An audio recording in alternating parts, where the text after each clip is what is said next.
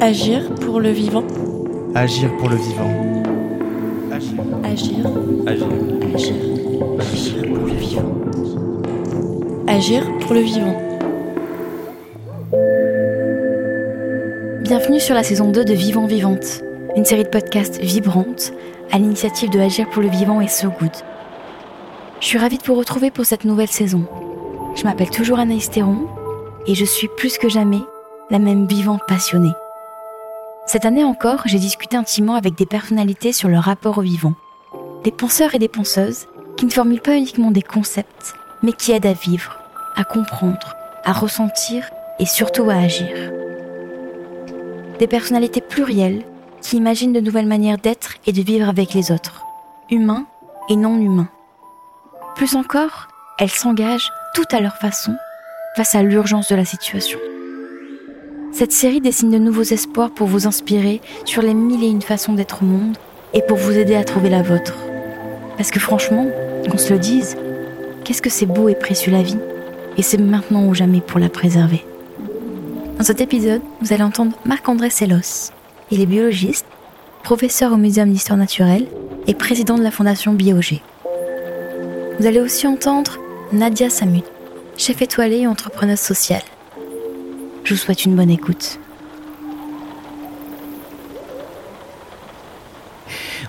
non, je. Allez-y, allez-y. Je viens d'avaler un moucheron en fait. Attends, ça c'était pas une connexion au vivant qui était prévue Pauvre vieux. Bon. Il fait partie du podcast et de la vie.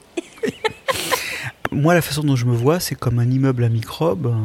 Euh, J'en ai sur la peau, j'en ai dans le tube digestif. Donc je suis connecté avec l'intérieur de moi-même, avec des écosystèmes embarqués, voilà. Et je suis aussi connecté à des écosystèmes externes. J'aime bien euh, proposer aux gens de faire euh, ce que j'appelle la méditation du frigo, c'est-à-dire d'ouvrir le frigo puis de regarder tous ces écosystèmes auxquels nous sommes connectés parce que des morceaux d'œufs, des morceaux de poulet, des œufs, des laitages, des fromages, euh, des légumes, des fruits arrivent jusqu'à nous. Et en fait, virtuellement, nous sommes membres de ces écosystèmes. D'ailleurs, nos choix de consommation déterminent la façon dont ça se passe dans ces écosystèmes. Qu'est-ce qu'on y fait ou qu'est-ce qu'on n'y fait pas? Et d'ailleurs, c'est pour le meilleur et pour le pire. Et donc, moi, je me vois aussi connecté à ces écosystèmes dont je suis virtuellement membre. D'autant plus que maintenant nos échanges, peut-être abusivement d'ailleurs, hein, mais nous connectent à plein plein d'écosystèmes. Donc au total, moi je me vois vivant parce que je suis interconnecté avec le reste du vivant et être vivant, c'est pas du tout comme, on pourrait le penser, être autonome, avoir une indépendance. C'est au contraire être enterré dans la dépendance aux autres espèces. D'abord, mon grand-père m'emmenait souvent me promener au bois de Vincennes, voilà, quand j'étais à Paris. Puis j'avais de très longues vacances que je passais en fait à la ferme. Et ça, c'est vrai que cette construction avec des longues vacances dans la famille, qui est une famille rurale et qui, bien ou mal, mais gère la nature de fait, ça c'était une introduction qu'aujourd'hui évidemment on n'a plus nécessairement. Nous sommes urbains, descendants d'urbains, peu de gens de la famille à la campagne qui soient dans la campagne, c'est-à-dire pas simplement des gens qui sont localisés à la campagne, mais des gens qui vraiment manipulent la campagne. Et, ça, ça m'a effectivement permis de faire croître en moi des centres d'intérêt euh, autour de, bah, de la plante et du champignon. En l'occurrence, c'est vraiment les choses qui m'ont très tôt passionné. Moi, je pense que à l'esprit humain, il n'y a rien d'impossible. La question, c'est celle de l'envie. Et ça, c'est une chose. Bon, moi, je travaille au Muséum d'histoire naturelle. On est très actif en muséologie, en animation, en accueil du public pour essayer de promouvoir ça. Je pense qu'à un moment, il faut que l'objet soit présenté. Pas forcément présenté activement, mais il faut qu'il se présente. Et c'est vrai qu'un certain nombre d'habitudes de vie, des, plus jeunes en particulier, euh, sont dans des contextes complètement anthropisés, complètement éloignés de la nature, où elle n'est qu'un décor, et l'objet n'est pas présenté. Il y a plusieurs choses qui peuvent présenter l'objet. Il y a dans la vie courante le fait à la télé, à la radio de croiser cet objet. Et puis je pense que ça s'organise aussi euh, dans l'éducation. Euh, et ça c'est vraiment quelque chose d'important et qui n'est pas assez fait Aujourd'hui, par exemple, il n'y a pas d'ambition autour du vivant au primaire. On, apprend à lire et à écrire et à compter. Et, d'ailleurs, il le faut, mais que ne l'apprend-on à propos d'objets ou de problématiques du vivant? À commencer par sa vie à soi et sa santé. Donc il y a, un vrai manque là dans l'éducation euh, programmés euh, collectivement, il y a un vrai manque. Donc il y a à la fois c'est ça, les rencontres dans la vie, et là moi en tant que vulgarisateur, je crois vraiment au fait d'arriver à parler à la radio, d'arriver à faire ce podcast par exemple, parce qu'on peut croiser des gens et leur présenter les objets du vivant. Et puis il y a ce qu'on peut organiser dans l'éducation nationale. Maman était une enseignante et euh, elle adorait parler, raconter des trucs. Et, d'ailleurs, c'était génial de l'écouter parce qu'elle avait une très très jolie voix. C'est pas parce que c'est vraiment que je dis ça, c'est parce qu'elle avait une très très jolie voix. Nous, enfants, on, l'écoutait et je pense que j'ai inconsciemment acquis l'envie de narration. En, réalité, moi j'ai surtout envie de transmettre parce que je crois vraiment que la discipline euh, les sciences du vivant dans laquelle je me meus, je crois vraiment que cette discipline, elle peut amener des éléments pour sortir des crises, qu'elles soient environnementales ou sanitaires actuelles. Alors, bon, j'y été un peu conduit parce que quand je me suis intéressé aux champignons, bien sûr, enfant, j'ai identifié des champignons comme de la même façon où vous allez en forêt pour ramasser les champignons à manger. Je ramassais les parties visibles qui sont les organes reproducteurs. Mais en réalité, et c'est ça qui explique que ces parties-là poussent si vite. Elles sont appuyées sur quelque chose qui est présent continuellement, ce qu'on appelle le mycélium, un ensemble de filaments microscopiques. Ils sont de l'ordre du centième de millimètre. Et ces filaments-là microscopiques font que les champignons sont au jour le jour des microbes. Et donc en remontant de ce que j'identifiais vers la biologie de ces organismes, en commençant à faire un peu de recherche dans mes études, et puis bientôt une thèse, en fait j'ai été précipité par les champignons dans le monde microbien, parce qu'en fait au jour le jour ce sont des microbes. Et là c'est là que ben, j'ai pas pu éviter de rencontrer des bactéries, des amibes, aussi des virus, et c'est là que je me suis retrouvé dans l'invisible. Il existe un malentendu parmi nous.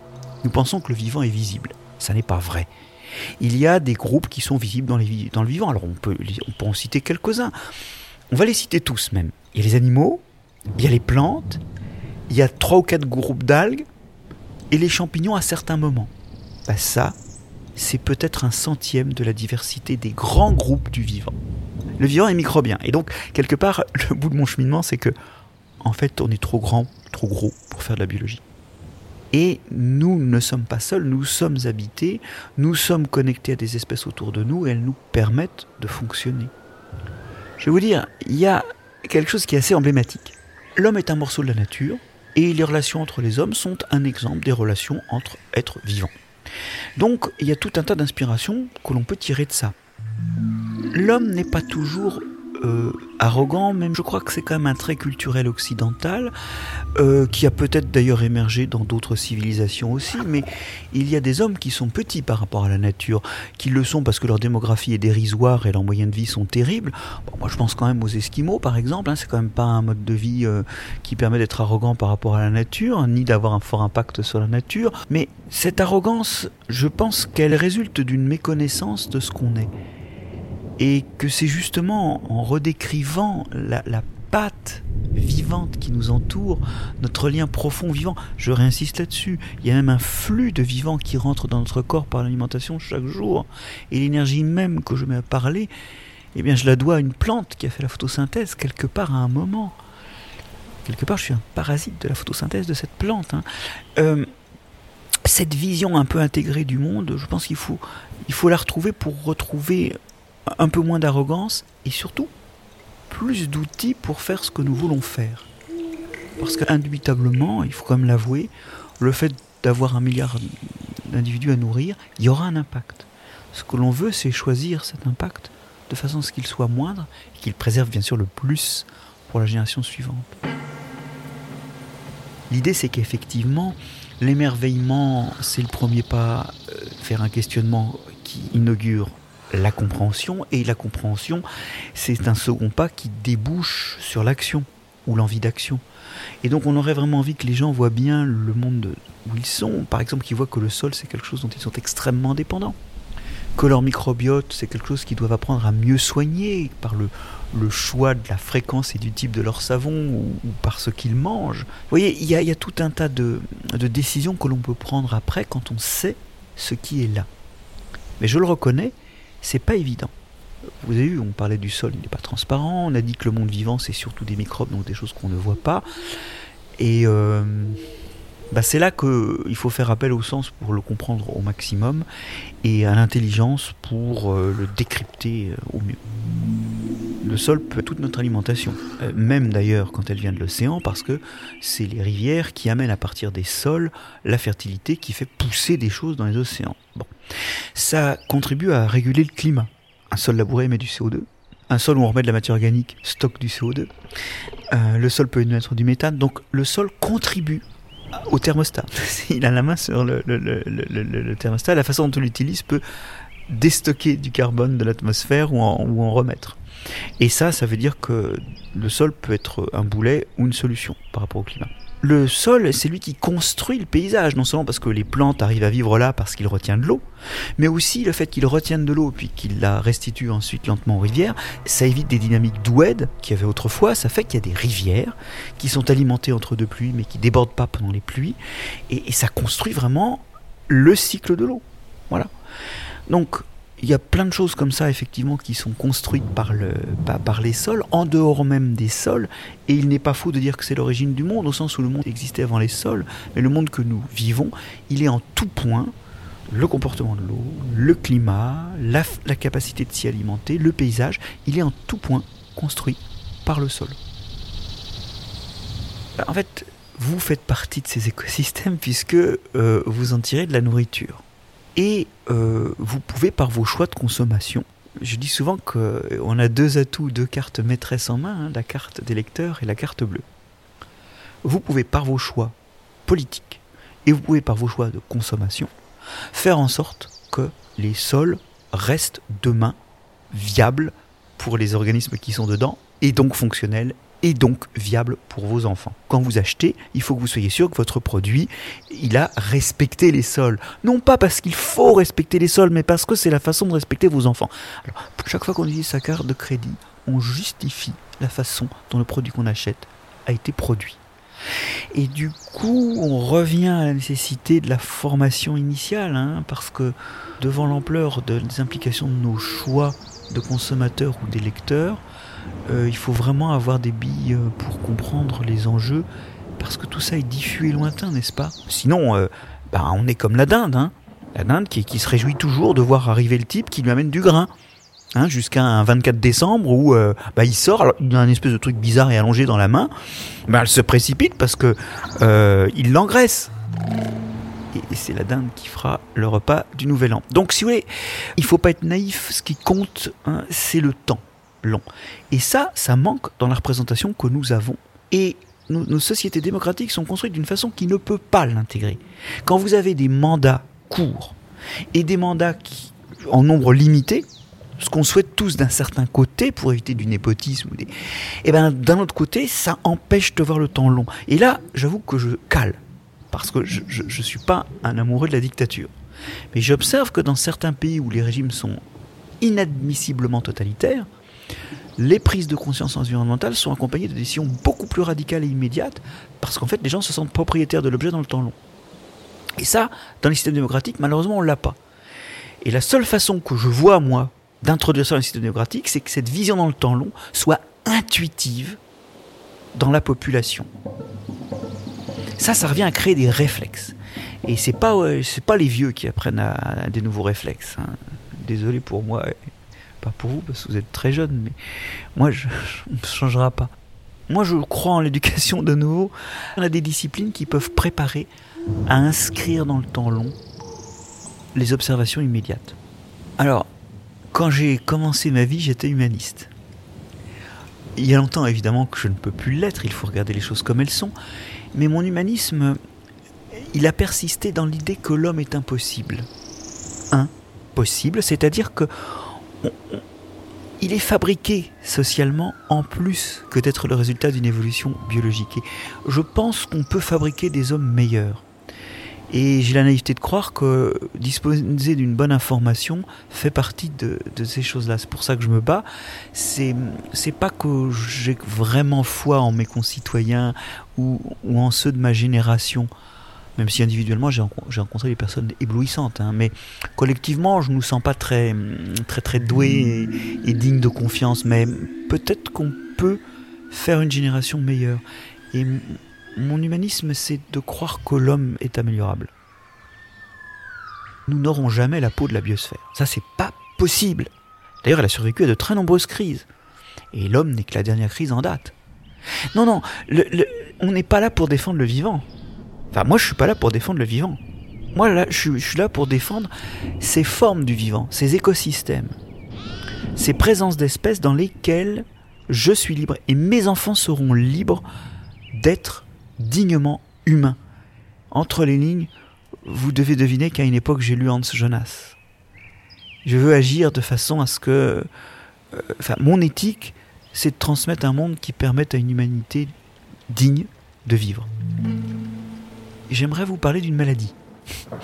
On a souvent, on voit très bien ça sur les chênes, on a souvent des grosses cloques très grosses comme des fruits sur les feuilles de chêne, ou encore plus dures et boisées, hein, à la place des bourgeons, ça fait des petites billes avec lesquelles on joue. Ça c'est des gales. C'est les insectes, alors il n'y a pas que les insectes qui font des gales, mais c'est les insectes qui font des gales. Moi j'ai une passion pour ça, les gales arriver à identifier quel est l'agent causal, quel champignon ou quel, insecte ou quel acarien a fait cette gale. Je me balade toujours en fond de valise avec euh, l'ouvrage de Dauphin sur les gales de France. Et ça me permet de... Bon, alors moi je m'amuse en faisant ça, mais ce qui est fabuleux, c'est la façon dont le parasite manipule son hôte en le forçant à faire des tissus, des tissus charneux qui ressemblent à un fruit, alors que par exemple le chêne, bah, bah pour le coup, il n'a pas de fruits charnus. Hein. Euh, donc cette manipulation qui, au niveau moléculaire est exquise. Ces, parasites-là émettent des tas de petites protéines qui rentrent dans les, cellules environnantes et modifient complètement, point par point. Il y en a des milliers de ces petites protéines sécrétées qui vont modifier tout le fonctionnement et toute l'expression génétique et réorganiser complètement le fonctionnement et, faire faire des tissus nouveaux, des organes nouveaux à l'autre. C'est incroyable. Moi, c'est quelque chose qui, qui, me fascine. Et vous voyez, c'est pas un produit de ma recherche c'est un produit des observations naturalistes, comme quoi, des fois, eh ben c'est en regardant et en se pénétrant des choses, c'est parce que les choses nous sont présentées, par hasard ou parce que c'est organisé, qu'on peut s'émerveiller. Les enfants sont curieux. C'est là que je reviens à, mon humanisme basé sur le potentiel de, la jeunesse. Euh, quand on, moi j'accueille des classes, des, petites classes au muséum, je, vois très bien, ils posent plein de questions. Ils sont, alors ils, ils retiennent pas forcément, mais la curiosité est embarquée. Et puis arrive la puberté. Et à la puberté, on a un regard social sur soi, on a un doute, on a une extinction, je pense aussi biologique de la curiosité, parce que la curiosité, elle est liée à l'acquisition de connaissances, et à un moment, ce qu'il faut, c'est passer en mode fonctionnement. Et cesser de se poser des questions, de perdre du temps ou de prendre des risques à tripoter des trucs ou expérimenter des trucs, il faut passer en mode opérationnel. Donc je pense vraiment que la puberté est culturellement et biologiquement une extinction de la curiosité. Et hum, il faut absolument utiliser la curiosité que tout le monde a quand il est jeune. Et je crois qu'un des objectifs de l'enseignement devrait être d'arriver à entretenir cette curiosité au moment où elle s'éteint dans notre développement individuel. En revanche, je pense que la culture peut l'endiguer. Et comment vous voyez toutes ces nouvelles générations d'activistes? Avec beaucoup de sympathie parce que moi je fais partie des vieilles générations oh, activistes, j'ai peut-être pas été assez, hein, mais euh, nous on n'a rien changé, on a vu euh, malgré notre activisme tout a empiré et je pense qu'ils explorent de nouvelles voies. J'ai écrit très positivement sur ces jeunes agros qui ont refusé leur diplôme, bien que je pense qu'en fait ce qu'ils puissent faire de mieux c'est d'utiliser leur diplôme pour faire autre chose, mais je pense qu'on verra dans dix ans qu'est-ce qu'ils vont faire de tout ça. Pour l'instant, au moins ils ont fait parler. Euh, cette jeune euh, euh, activiste qui s'est enchaînée à, un filet à Roland Garros, son prénom m'échappe, et qui a été bien emmerdée pour ça après. Bah, elle a fait des trucs, elle a fait, elle a fait parler de ça. Moi, j'ai enfin été convoqué par France Info pour parler d'enseignement de la biologie et pouvoir dire qu'il n'y en avait pas assez, alors que quand moi j'essaie de remuer et de contacter les journalistes en disant il y a un vrai problème là-dessus, on n'était pas arrivé à percer euh, le plafond de verre qu'il y a entre nous scientifiques et la grande presse. Et là, bah, j'ai été invité sans, même l'avoir demandé. Donc ça, soulève des plafonds de verre. Voilà. Euh, est-ce que c'est suffisant? Je sais pas. On a vraiment besoin de la pensée. On a besoin de la pensée avec une continuité à long terme qu'on n'a pas actuellement. Aujourd'hui, ce succès des ministres qui essaient de, mettre leur nom sur une réforme, euh, alors qu'on aurait besoin d'une gestion qui ressemble plus à celle de l'armée. Par exemple, dans la défense, hein, il n'y a pas des réformes, une réforme par ministre. Il y a une vision d'ensemble euh, qui, percole à travers les quinquennats. Donc on a besoin vraiment de, se saisir de ça comme un, outil stratégique pour l'avenir qui peut pas être l'objet d'embarder et qui peut pas être non plus décidé dans des cabinets. C'est un objet de démocratie, mais j'observe une chose, c'est que dans le domaine social, toutes les avancées que nous avons eues en Europe ces deux derniers siècles ont été liées à la violence. Ce dont j'ai peur, c'est que nous n'ayons plus, si nous ne bougeons pas rapidement, que l'option de la violence c'est un truc dont je déteste parler parce que je déteste la violence et je voudrais vraiment pas qu'on en arrive là. Maintenant, on fait quoi? On se désintéresse pas de la chose démocratique. Parce que c'est pas parce qu'aujourd'hui on s'est fait éventuellement avoir par des gens qu'on a élus pour des programmes qu'ils n'ont pas tenus que qu'on peut pas espérer que ça s'améliore. On ne peut pas s'affranchir de la chose collective.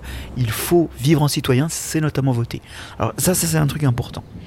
Et puis, bah, comme l'offre éventuellement ne nous plaît pas, il faut vraiment, si on peut, si on en a le temps, l'énergie, il faut s'investir pour être une offre politique, pour faire partie de l'offre. Parce que dans une démocratie, vivre dans une démocratie, c'est pas simplement voter.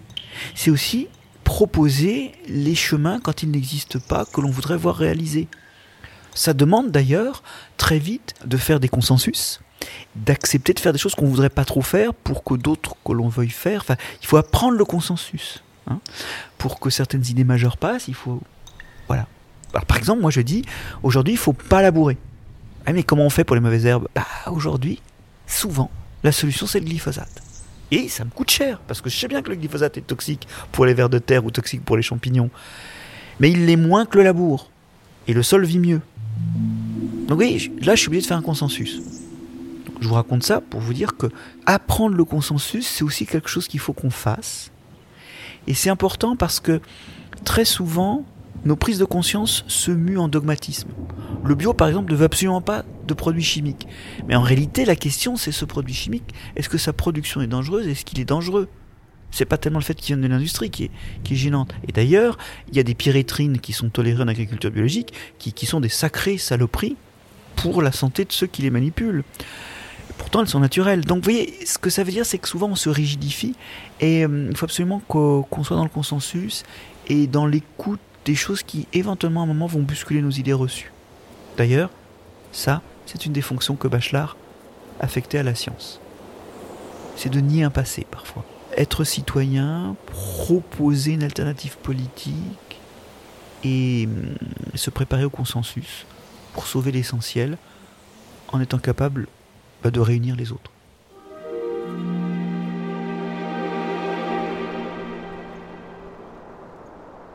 Je suis une vivante, euh, peut-être nourricière, depuis la terre jusqu'à l'être, euh, en passant bien sûr euh, donc par le sol, le corps et l'âme.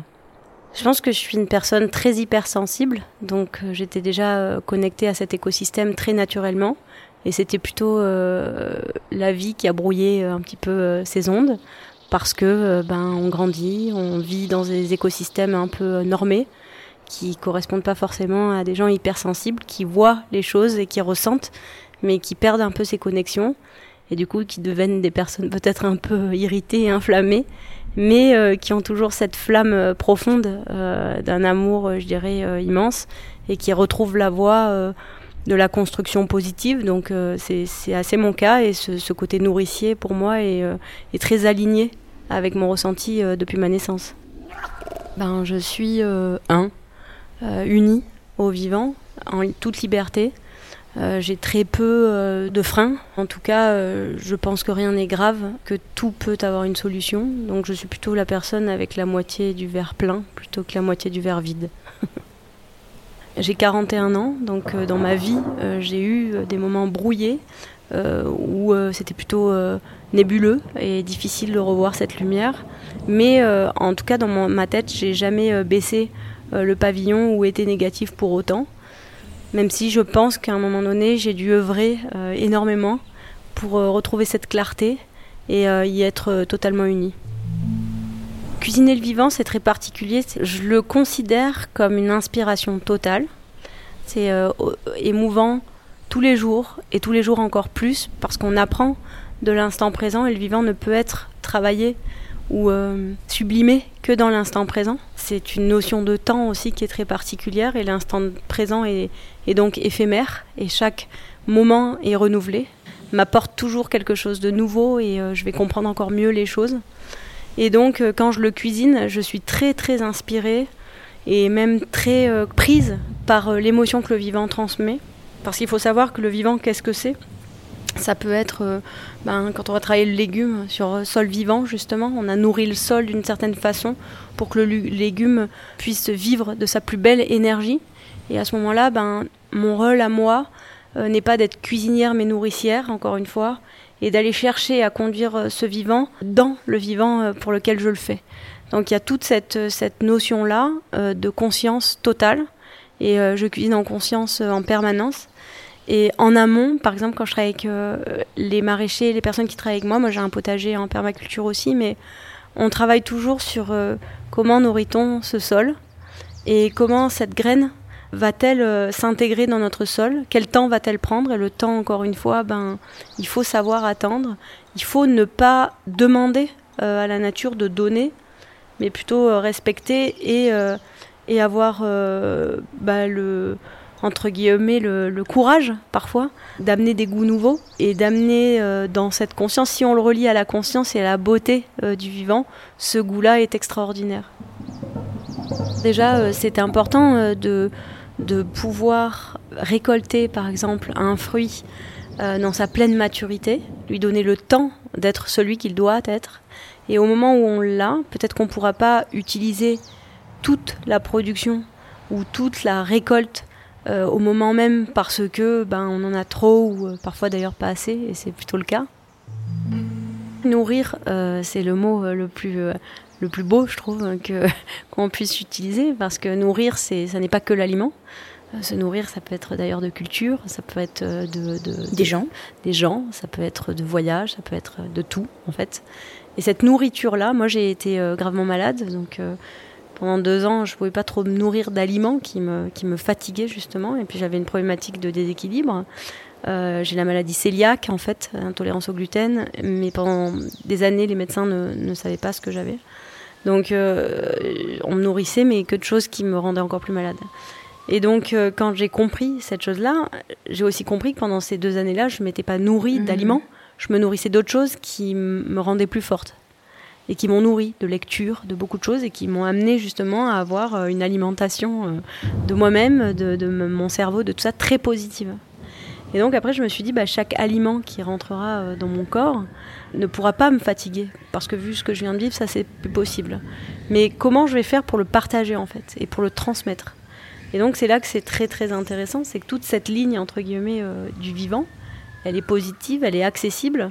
Il suffit juste d'avoir une attention et de comprendre. Et, euh, je pense que le, que le sujet est, vraiment là. Et nourrir, c'est nourrir toutes les cellules.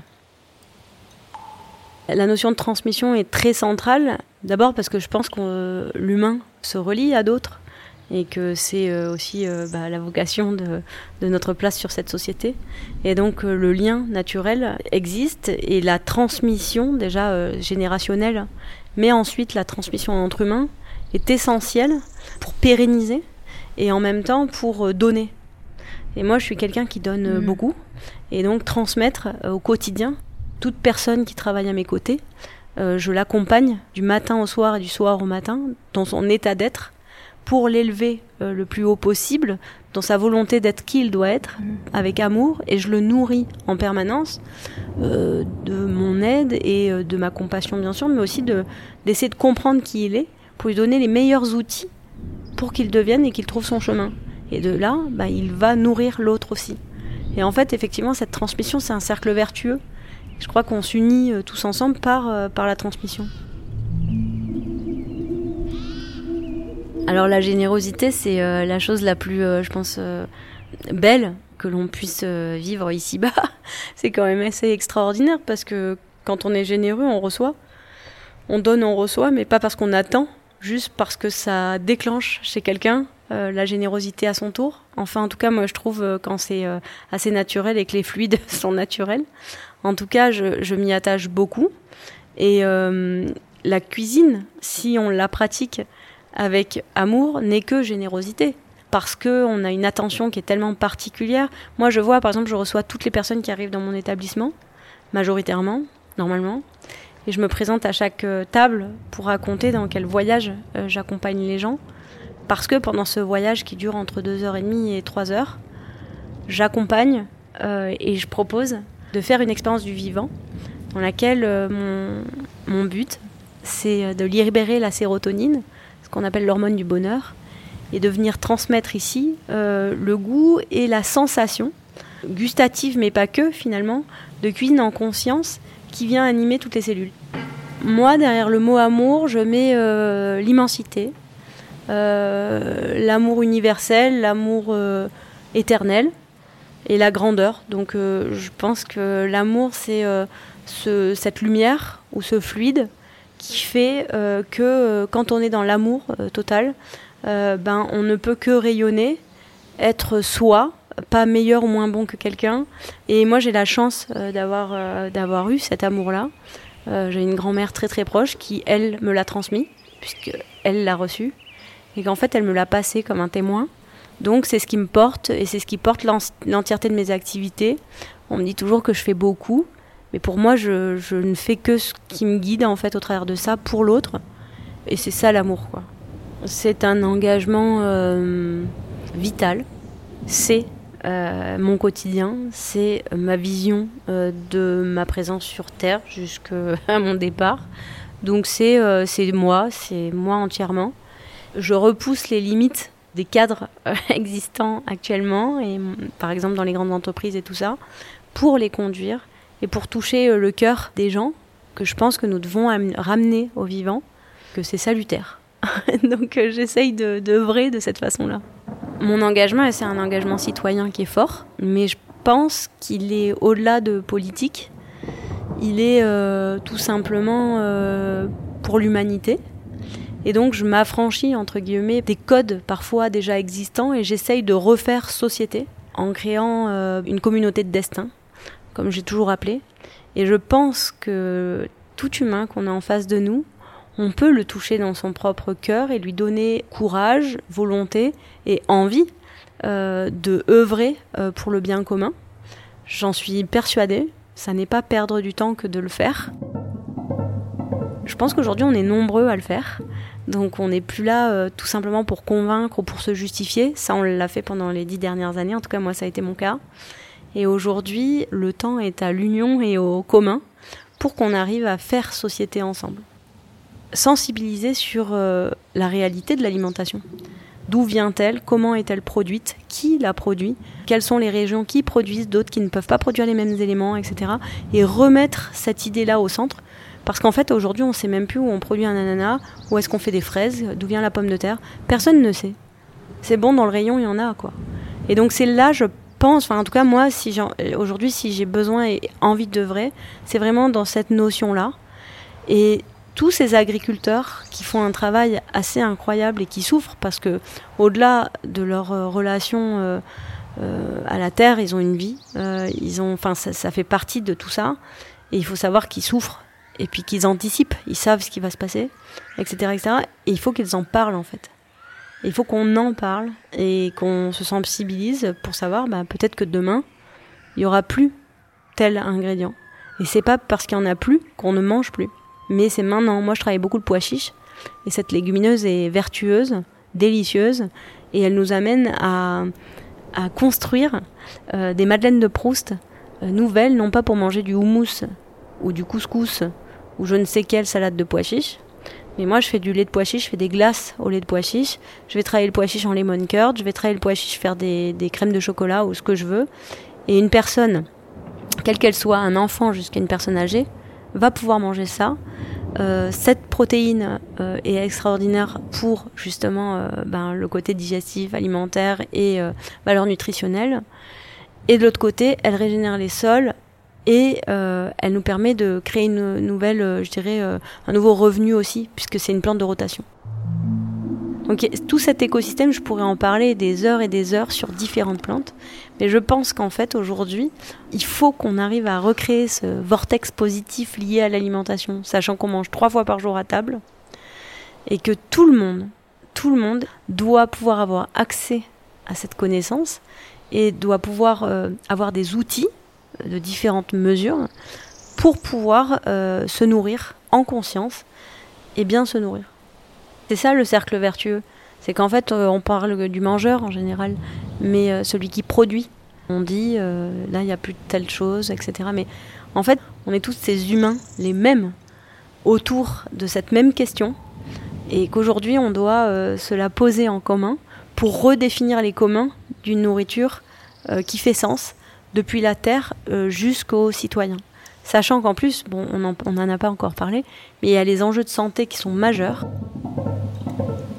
Moi, déjà, j'avais une problématique personnelle, c'est le gluten. Donc, forcément, euh, faire du clivage et de la stigmatisation alimentaire, pour moi, c'est complètement euh, inexistant. Et du coup, cette question aujourd'hui du végétal ou de la viande, euh, plutôt qu'autre chose, je trouve qu'elle ne doit pas, même pas avoir lieu. Et elle doit même pas faire l'objet de communication qui, justement, attiserait euh, l'animosité et euh, la différence. Je crois qu'au contraire, on doit savoir que euh, on est différents types de personnes qui mangeons différents aliments et que tout ça doit être respecté. Et ce que je veux dire, c'est qu'aujourd'hui, si on mange de la viande ou pas de la viande, personne doit être montré du doigt d'un côté comme dans l'autre, ni positivement ni négativement. Ça, je pense que on doit parler de nourriture avec un grand N et qu'on doit aller chercher justement aujourd'hui les réalités. Moi, par exemple, euh, s'il n'y a pas tel produit, je le demande jamais à personne et j'ai pas envie de le chercher. Ça, c'est mon truc. Je sais que dans la cuisine traditionnelle, eh ben, euh, si telle, telle recette se fait avec tel ingrédient, euh, si on l'a pas, mais c'est c'est compliqué. Il faut aller le chercher. Faut. Je comprends. Mais si tu l'as pas, ne le fais pas. En fait, c'est pas possible. Et j'ai vu des voyages culinaires où les gens arrivent avec des trucs qui viennent l'autre bout de la planète et j'ai voilà, du mal en tout cas euh, à le comprendre. Dans mon restaurant, je mets pas de viande. Euh, dans, mon, dans mon restaurant gastronomique parce que j'ai envie d'offrir une, une expérience du vivant en accompagnant les gens à ressentir et à avoir cette expérience de ressenti pur qui fait que bah, c'est pas parce qu'un soir vous n'avez pas mangé de viande qu'il va se passer quelque chose. Par contre, de manière plus globale et pour la cuisine collective, pour toutes ces cuisines-là, j'ai essayé de réfléchir à ce qu'on attendait. Pourquoi on attendait de mettre de la viande, etc. Et je me dis que justement, on se doit, ou je me dois, de créer des expériences vertueuses et délicieuses pour justement ramener les gens à découvrir des nouvelles saveurs, à découvrir des nouvelles textures, à découvrir cette alimentation qui n'est pas juste ah je mange des graines, je mange pas de chaque parce que ça c'est toujours comme ça, mais waouh j'ai découvert ce truc et c'est incroyable. Et j'ai découvert cette texture et j'ai envie de le refaire chez moi. Et en fait, je pense que au lieu de, de substituer ou au lieu de euh, opposer, eh bien, créer des rêves et créer des belles expériences élève le discours et ne nous ramène plus jamais dans cette opposition. On parlait de vivant au départ, euh, donc on parle d'impermanence forcément. Et donc, euh, ben, l'humain doit être résilient en fait. Et euh, si on se reconnecte à la nature en tant qu'humain, on est résilient. Et quand on est résilient, on est lié euh, à ces évolutions. Et l'évolution climatique, elle est juste. Enfin, on n'a pas attendu qu'on nous en parle pour l'avoir. Et sauf que maintenant, on a l'impression qu'on va s'affoler, mais on va œuvrer donc tous ensemble à recoller les pots cassés et d'autres à se rendre compte qu'il y a un problème. Donc, c'est ça qui va se passer certainement. Mais en tout cas, on doit savoir se réinventer parce qu'à tout moment, euh, d'abord, on n'est pas infaillible. Et, euh, qu'on n'est pas non plus euh, ni éternel ni indispensable. Et que se reconnecter au vivant et s'y connecter, c'est comprendre en fait que l'état des choses peut évoluer en permanence. Et qu'on est des millions, voire des milliards en fait sur notre planète. Et que de fait, ben, on peut pas avoir des choses que normées. Parce que ça n'est pas vrai, ça n'est pas vrai. Donc je réinvente des mots qui correspondent à ce monde au goût meilleur que j'ai créé. Ce qui m'apporte de la joie, c'est de rencontrer et d'échanger en permanence euh, et de me nourrir euh, de toutes les formes justement résilientes que je rencontre sur mon passage et sur mes chemins qui me donne beaucoup d'espoir pour à mon tour réinventer et insuffler les choses. J'ai toujours euh, eu des inspirations de personnes, d'explorateurs, euh, surtout de grands explorateurs dans le passé, mais qui m'ont toujours fait tilt quoi. Et je me dis, bah, quand on explore, de toute façon, on ne sait pas vers quoi on va. Donc il faut juste avoir du courage, de la volonté, de la force. Je suis la troisième génération de femmes chefs dans ma famille, ma grand-mère, ma mère et moi et qu'en fait, euh, mon rôle à moi, c'est euh, plutôt euh, chef d'orchestre, peut-être chef de tribu d'un monde au goût meilleur. Et du coup, être une femme, je faisais pas la différence avant. Je disais non, on est tout humain, peut agir d'une certaine façon. Et je crois que la résilience est très féminine. je, je l'ai jamais dit avant, mais je crois que c'est ce que je ressens en tout cas aujourd'hui. Et dans toute cette phase, même personnelle que j'ai vécue, comme ensuite la phase Covid ou d'autres choses, qui nous a mis vraiment en lien avec d'autres gens, et puis on a commencé à avoir euh, aussi des, attitudes, des choses qui n'étaient pas résilientes du tout, et puis des peurs et des, paniques parfois. Eh bien, euh, je pense que la femme nourricière a un rôle, euh, en tout cas, fondamental à jouer et à se relier au tout. Mais je crois que la femme nourricière, semencière, cuisinière, régénératrice est là en tout cas et peut porter un rôle essentiel dans, cet écosystème du vivant.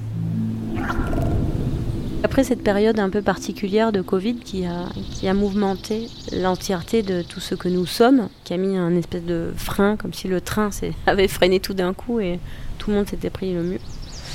Euh, j'ai réouvert mes établissements, mon restaurant, euh, où je cuisinais tous les soirs devant les gens pendant deux ans, avec 12 couverts et 12 couverts. Je faisais deux services de 12 couverts pour ne pas euh, charger l'espace et pour permettre aussi de passer du temps et régénérer euh, les gens un par un qui venaient chez moi.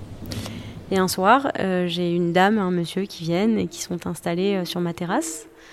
Et je vois la dame assise, un peu émue, mais je sentais quelque chose de particulier. Et, à un moment donné, je m'approche de la table et cette dame se met à pleurer.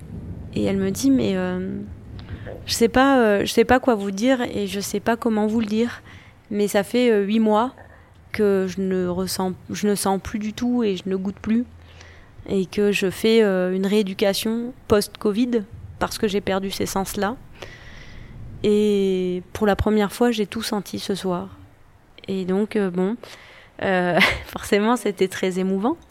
Et, euh, et à ce moment-là, ben, je me suis dit, voilà, je suis aussi là pour ça. Et je suis allée chercher l'élément le plus vivant possible, qui donc allait créer ce biome et qui a donc agi dans tout ça. Mais là, c'était sublime de voir qu'en fait, ça avait remis de la vie euh, et, donc voilà, donc ça a été une expérience qui m'a beaucoup marqué, en fait, qui m'a touchée tout naturellement parce que je me suis dit, ben, une petite baguette magique et les choses peuvent revenir. Maintenant, on fait quoi? Ben maintenant, on se lève et on y va.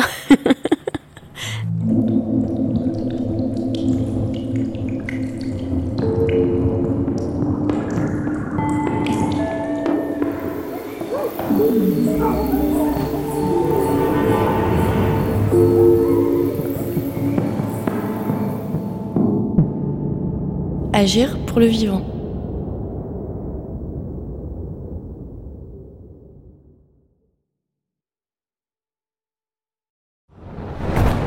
On peut faire tellement plus. Peut-être sauver ce monde. So Good Radio.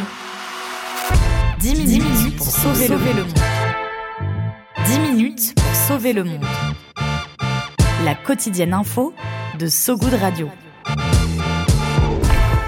Salut, je m'appelle Diane Poitot. Et moi, c'est Romain Salas. Accordez-nous 10 minutes et on vous donne de quoi sauver le monde. La quotidienne info de So Good Radio qui vous veut du bien. Un tour du monde de l'actualité. De Kuala Lumpur à Saint-Etienne jusqu'à l'Antarctique. Des tortues étoilées enfin protégées aux résidences d'artistes en hôpital psychiatrique. En passant par la défense des personnes transgenres au Minnesota. Bref, on parle de tout. Des infos les plus positives du jour, de celles et ceux qui essaient de rendre notre monde un peu moins pire. Ça s'appelle 10 minutes pour sauver le monde. Retrouvez-nous sur toutes vos plateformes d'écoute préférées. Vous allez voir, ça met la pêche. La super pêche.